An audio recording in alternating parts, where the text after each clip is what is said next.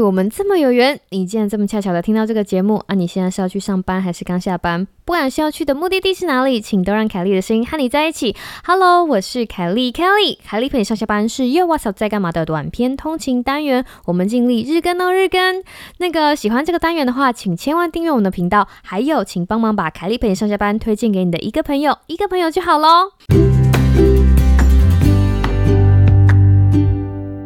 Hello，各位听众朋友，大家好啊！不知道你的周末过得好吗？那个上个礼拜啊，我们有推出了一个专门讲解 COVID nineteen 疫苗的单集，大家有时间的话，记得回去听那一集呢，也是我们的。第两百集，好，那那一集我们花了还蛮长的时间准备，目的呢是希望把 COVID-19 的疫苗知识讲的浅显易懂，哈，让大家可以了解。那如果有任何的问题的话呢，都欢迎私讯我们的 IG 或者是脸书，我们会尽力的回答大家。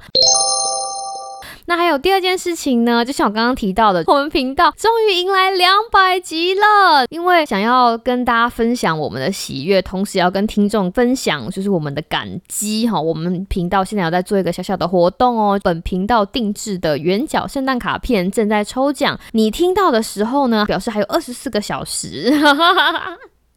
最后一天了，好不好？赶快到 IG 或者是脸书找到那个抽奖的文章，然后在下面跟我们分享你最喜欢哪一集，那喜欢那一集的原因是什么？我们在二十四个小时之后就会截止，然后我们会想想看要用什么有序的方法跟大家分享抽奖的经过。我们可能会直播抽奖哦，敬请期待，Stay tuned。好了，那今天想要跟大家说什么事情呢？想要跟大家分享的东西非常的简单，那就是文青式的吃汤圆，让我们一起听下去。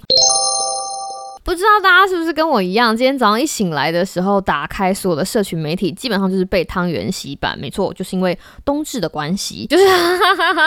你就会发现这世界上好像所有你认识的人都会在这一天吃汤圆一样。然后我心想说，呃，大家可能有所不知，其实我呢是一个非常喜欢吃汤圆的人，所以平常汤圆在我家的冰箱是一个常备食品。为什么会这么喜欢吃汤圆？其实是有来由的，好要在这里跟大家分享，因为。汤圆呢，在我的人生经历上扮演了一个非常重要的角色哈。怎么说呢？当凯莉还在很小很小的时候，其实我是一个还算蛮偏食的孩子，比较愿意跨出自己的舒适圈去尝试吃很多东西。老实说，我觉得是在比较大之后，尤其是学了营养之后，你就会发现说，哦，这个东西吃了有什么样的好处，才会更勇敢。所以其实我小时候是一个大人都会说那种偏食小孩。我小时候其实第一次吃到大汤圆的时候，其实。非常惶恐，因为我那个时候没有期待大汤圆，嘴巴咬下去一咬会有东西喷出来，就是那感觉呃很可怕，然后就跟我外婆说：“阿妈，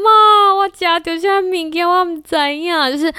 外婆，就是我不知道我吃到什么东西，因为它就爆浆了，然后那种感觉对于小朋友来说还蛮恐怖的。吃大汤圆就带给年纪小小的凯莉心理阴影。我外婆她其实非常的疼我，所以后来我外婆就说没关系没关系，我们从小汤圆开始试。因为我有了之前对大汤圆就是不大好的实感之后，我对于小汤圆尝试哈的 进度就没有这么快，所以我等于是一步一步慢慢来。然后我不知道那一天到底是发生了什么事，也有可能是我外婆就是一派慈祥哈，然后笑嘻嘻的跟我讲说，啊这真的很好吃哦，你吃一碗，阿妈也吃一碗。也或许是我外婆熬的那个花生汤非常的。好喝，反正那天就是什么都对了。之后我就吃下了我人生第一碗的花生汤煮的小汤圆。之后我就哎。突然敢吃汤圆了，那这件事情呢，我外婆视为她人生很大的成就，就是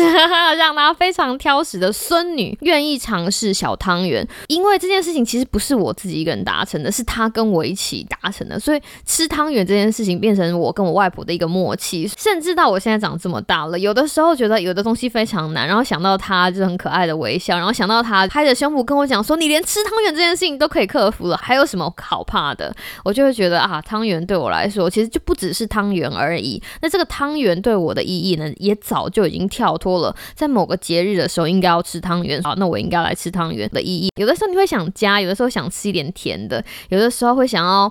嗯鼓励一下自己。这个时候汤圆就会是我的首选。所以我其实是一个非常喜欢汤圆的孩子。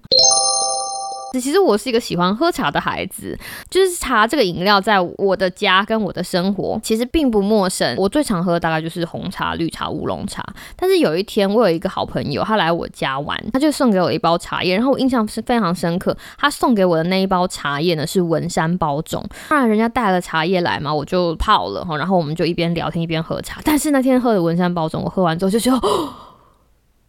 惊为天人的好喝，真的，我就跟他讲说。天哪！我从来没有喝过这么好喝的温山包种，我就说，哎，你哪里买的？然后他就跟我讲说，哦，这就是我木栅那边很有名的店，把那个他送给我那个茶罐下面开起来，就写了张协新茶行，就在木栅那边，好，就在木栅，这不是叶配哦，这不是叶配，这是真心跟大家讲，这是一个真的故事。后来我如果喝文山包种，我都只喝这一家茶行，就是张协新茶行，它就在正大对面某一间 seven 的附近，而且他们家的铁观音也非常的好喝，就是除了在这间茶行买的铁。观音跟文山包种，基本上我对其他的茶叶就是，嗯，应该是说我个人非常的喜欢，他们就牢牢的抓住我对茶汤的喜好，哈，那就是这个样子。那后来为什么跟张协新茶行的店狗汉堡变成好朋友，又是另外一个故事。不过大家想当然也会知道，就是我们这种很喜欢很喜欢狗的爱狗人士，不管去哪一家店，都要跟他们家店狗，就是你知道当好朋友，这不是一定要的事情吗？